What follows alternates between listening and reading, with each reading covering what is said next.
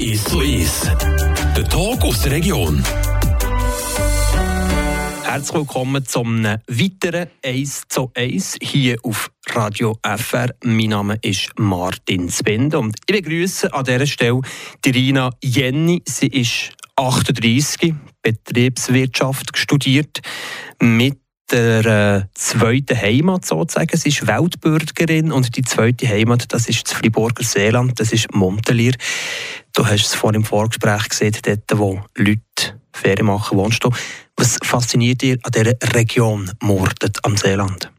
Ich bin schon seit im Studium das erste Mal in Murten war, verliebt in den Ort, in das Städtchen und vor allem auch in See es hat einfach so einen speziellen Vibe dort. Man hat das Gefühl, dass die Leute, die dort leben, glücklich sind und dass man es untereinander gut hat und mit dieser super schönen Natur. Ja, ich habe mich einfach schon dann verliebt in den Ort. Du bist Kitesurferin, Mordensee oder die Weltmeer. Was äh, ist dir wichtig oder wo fängt es mir schlussendlich? Du kommst auf der ganzen Welt um, bist etwa knapp ein halbes Jahr nur hier. Mordensee oder Weltmeer? das ist eine gute Frage. Das ist eine gute Frage. Ja, ich sage mal zum Kitesurfen, da ja vor allem Wave-Kitesurfen, äh, sind vielleicht äh, andere Orte oder mehr ein bisschen spannender als jetzt äh, der Murtensee und die Temperaturen je nachdem vielleicht auch ein bisschen angenehmer als der Murtensee. Ähm, nichtsdestotrotz ist es natürlich immer schön, zurück in die Heimat zu kommen. Ähm, auch wieder die Leute von daheim zu treffen und ähm, ja, sich äh, nochmal so ein bisschen anders daheim fühlen. Kitesurferin, da hat man gegen so das Bild, so ein eben die, die Weltmeer oder, oder Mordensee, so ein das easy, schöne Leben, so ein auf dem Wasser zu sein, den Wind zu genießen, aber Lager führen, ein Gitarre. Ist es wirklich das, das Klischee oder kannst du mir eben das Gegenteil beweisen? Das Gegenteil möchte ich dir nicht beweisen, aber natürlich ist es nicht immer so wunder wunderschön, wie das äh, überall dargestellt wird. genau, wie alles, was äh, wunderschön aussieht, hat auch das seine Downsides. Und zwar äh, ist es eben nicht immer warm auf dem Wasser. Äh, es ist manchmal schon ähm, sehr kalt. braucht man äh, sehr viel Material. Man braucht äh, einen Neopren. Ähm, manchmal kann man auch nicht sofort äh, unter die warme Dusche gehen oder es gibt nur kaltes Wasser zum Duschen. Manchmal gibt es, äh, je nachdem, äh, an was für Orte dass man ist, äh, gibt es halt nicht das essen, wo man jetzt unbedingt will, Lust drauf hat, sondern das, was es halt hat und gibt. Oder äh, die Restaurants sind halt schon zu, weil man dann noch so spät auf dem Wasser war. Und gleichzeitig ist es so, dass ähm, es einerseits auch schön ist und andererseits aber vielen auch nicht bewusst ist, äh, Natur bestimmt was du ähm, für Sessions hast auf dem Wasser. Es ist vielleicht ein der Unterschied zum, äh, zum Marathonläufer oder zum Joggen. Der, äh, beim Marathonläufer ja, ist es vielleicht manchmal schon warm oder kalt oder es regnet oder es schneit. Ähm, aber er kann wie planen, dass er immer um diese Zeit die Tour geht, geht joggen. Das äh, kann ich nicht. Weil entweder hat es Swell, sprich Wellen, oder es hat eben keine Wellen. Irina Jenny aus Montelier. Kitesurf vielleicht äh, kurz beschreiben, was es ist. Klar, mhm. langsam aber sicher so ein geläufiger Bereich. Man ist auf dem Wasser mit einem Board, mit einem Segel, oder? Genau. Jetzt gibt es da noch ein paar Unterschiede. also genau, das, das Segel ist so an Lines, an einer Bar und so an Lines befestigt. Das ist wie so ein kleiner Parachute sieht aus, wo man aufpumpen. Ist quasi Drachenflüge auf dem See? Ja, oder auf dem Meer. Und dann, beim Brett gibt es auch noch Unterschiede. Da gibt es so einen Twin-Tip, da ist man in Schlaufen, es sieht aus wie so ein viereckiges Brett, ein wie ein Snowboard. Oder es gibt eben das Surfbrett, wo man keine Schlaufen hat und mit einem Surfbrett unterwegs ist. Das ist das, was ich mache. Oder es gibt eben das Foil, wo man wie so ein bisschen über Wasser gleitet. Auf dem Wasser, Wind, sind das äh, Elemente, die dir wichtig sind? Wasser ist mir unglaublich wichtig. Ich bin schon scheinbar aus Kind. Äh, wenn ich aber mit den Eltern in Südfrankreich am Meer war, hat man mich äh, nicht aus dem Wasser gebracht. Ich hatte schon blaue Lippen gehabt, und ich immer noch nicht aus dem Wasser wollte. Und machst du Kitesurf hobbymässig, halb professionell? Kann man von dieser Sportart leben hier in der Schweiz ohne grossen Getränkesponsor sozusagen? Nein, als Schweizerin kann man das nicht. Durch das, dass äh, weltweit verglichen unsere Löhne halt schon ein bisschen höher sind als ich sage jetzt mal äh, auf den Kapverden äh, oder sonst, äh, in sonstigen Ländern. Das heisst, äh, wenn wir den gleichen Salär würden bekommen wie Profi-Kitesurfer, ähm, würden wir hier definitiv unter dem Existenzminimum leben und uns keine Versicherungen oder sonst irgendetwas können leisten können. Setzt du für das dir ein, dass man eben das mehr noch wertschätzt, deine Sportart, auch wenn es eben eine Randsportart ist?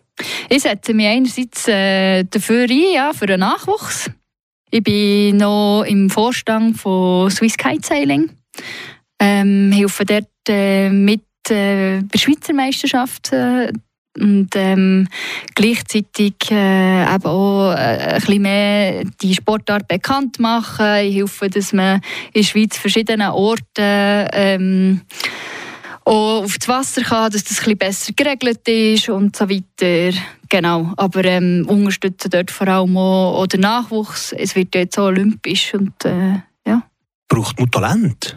Oder kann man das einfach mit einem grossen Fleiss lernen? das ist eine gute Frage. Ähm, also es ist eine Sportart, die sehr viel Koordination braucht. Das, äh, ja, ich denke, jede Sportart hat doch ein bisschen mit Talent zu tun. Und, äh, aber man sagt ja, ab äh, 10'000 Stunden hat man ein Talent, oder? Darum, äh, ich glaube, es ist vielleicht, äh, es ist vielleicht ein bisschen beides. Die machen vielleicht ein schneller Fortschritte und die anderen vielleicht ein weniger. Und sagen, wenn man gewisse Voraussetzungen mitbringt, ist es sicher einfacher, das zu lernen. Wenn man vielleicht gesnowboardet hat oder sonst schon mal ein bisschen so auf einem ähm, Brettli ist gestanden und nicht zwei der Brettli, der kennt äh, das der Körper halt schon ein bisschen. so, genau, gibt es halt Vorteile oder, äh, oder äh, Sachen, wo man alles muss von Anfang an lernen muss und dann sind die einen schneller die anderen weniger schnell. Genau. Jetzt bei dir aus bezüglich Talent und Palmares? ja, ähm, ich komme aus einer Familie, wo der Sport immer sehr hoch gerechnet ist worden. Das heisst, ich habe mein Leben lang unterschiedlichste Sportarten gemacht. Ähm, das heisst, und sehr viel, ich war sehr viel am Snowboarden. Gewesen. Voilà, ähm, das heisst, ich habe es vergleichsweise auch sehr einfach gehabt, ja. Kitesurferin Irina Jenny, merci vielmals für den ersten Teil von dem heutigen 1 zu 1 hier auf Radio FR. Mein Name ist Martin Spinde. Ich wage aber schon den Blick auf einen zweiten Teil mit dir. Du bist noch komplett jemand anders als Kitesurferin. Irina Jenny gibt es nicht nur als Kitesurferin, sondern es gibt es eben als Businessfrau. Kitesurferin und Businessfrau Irina Jenny. Wie das so ist hier am Mittag, du hast einen Musikwunsch zu gut und der wäre? Ich habe einen Musikwunsch zu gut. Wow, jetzt bin ich geklopft. also, hast du etwas gefunden? Also, ich habe etwas gefunden. Und zwar Shallow von Lady Gaga.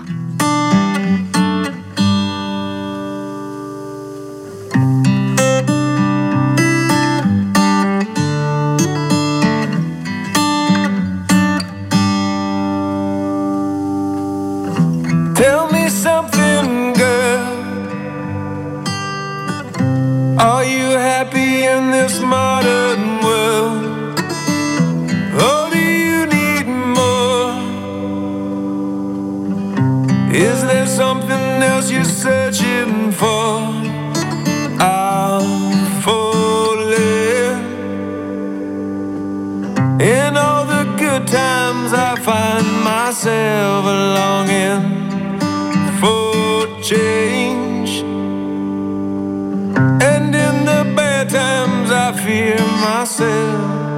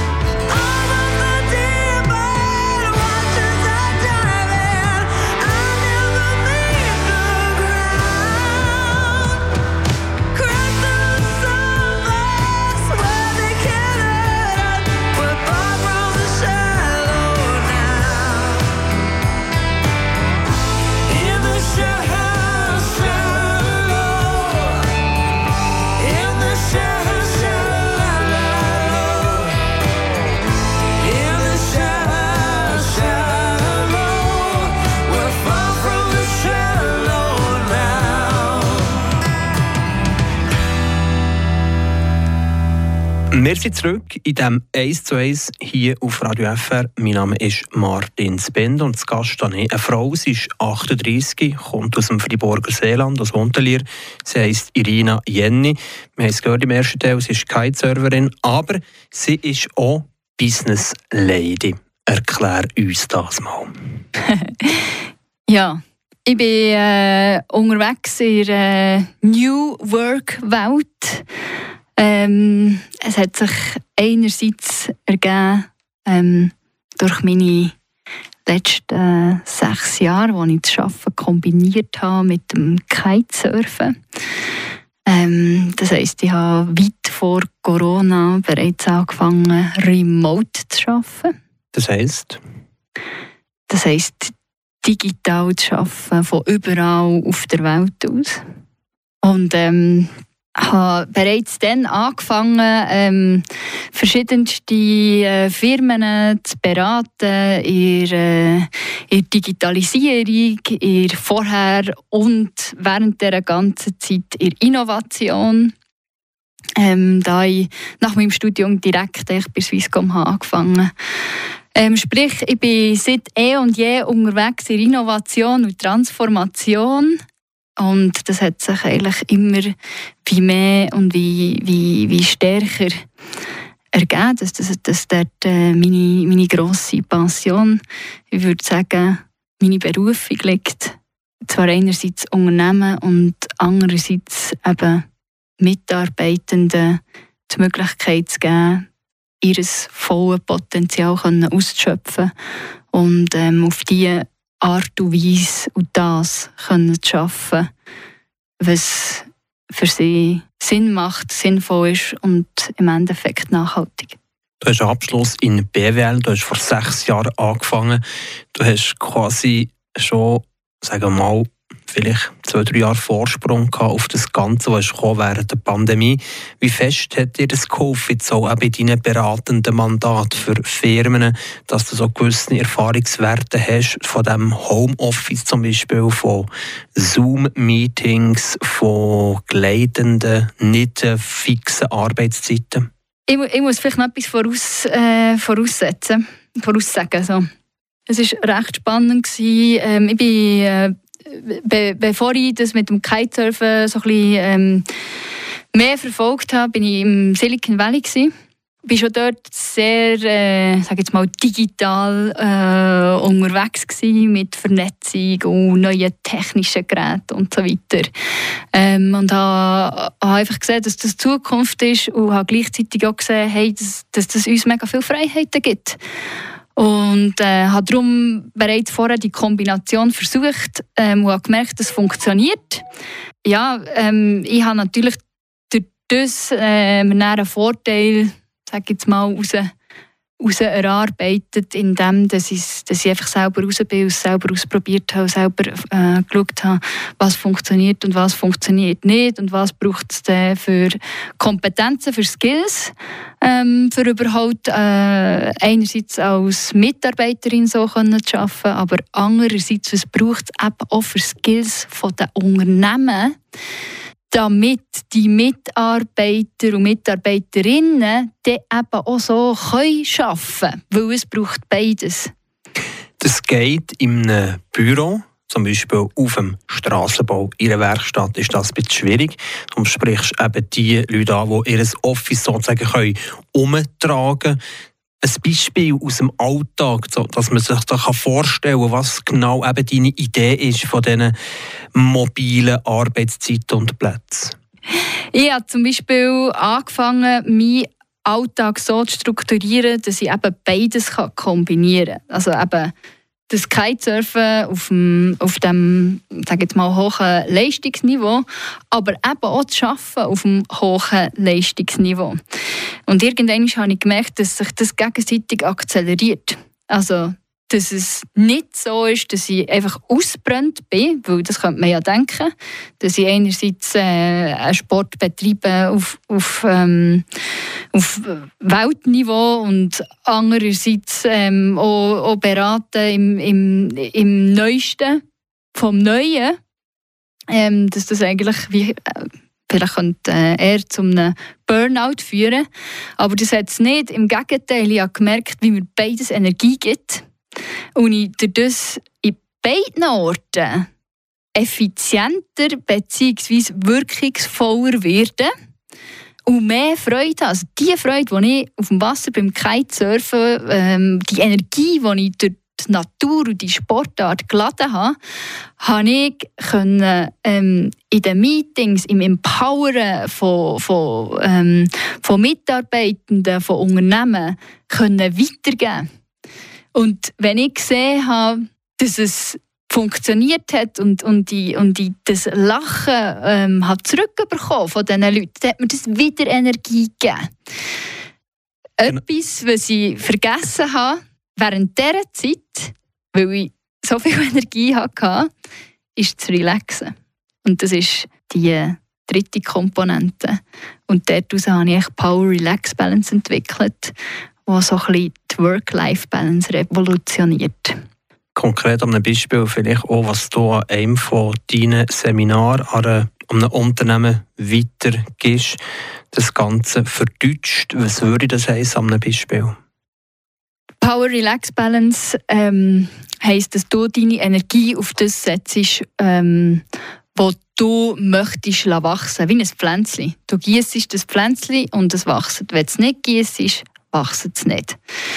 Ähm, das heisst, du bist äh, die eigene Meister, deine eigene Meisterin von deinem Leben, von deinem Alltag und strukturierst in deinem Kalender ähm, deinen Alltag nach deiner Energie. Das heisst, äh, wenn du jemand bist, äh, wo, wo ganz früh am Morgen super produktiv ist, dann stehst du um 5 Uhr morgen auf und fährst, und fährst dann an zu arbeiten, Vollgas. Aber es gibt auch Leute, die halt erst äh, 10, 11 Uhr produktiv werden.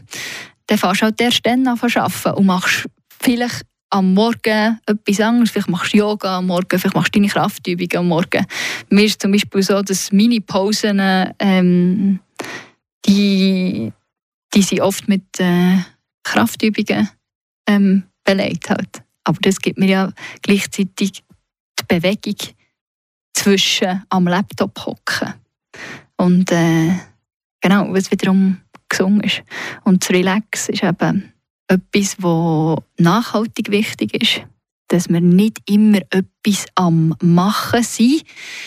Weil gleichzeitig gibt es mir ja nicht nur Energie zu Kitesurfen, sondern es nimmt mir ja auch Energie. Und das Arbeiten gibt mir auch nicht nur Energie, es nimmt mir auch Energie.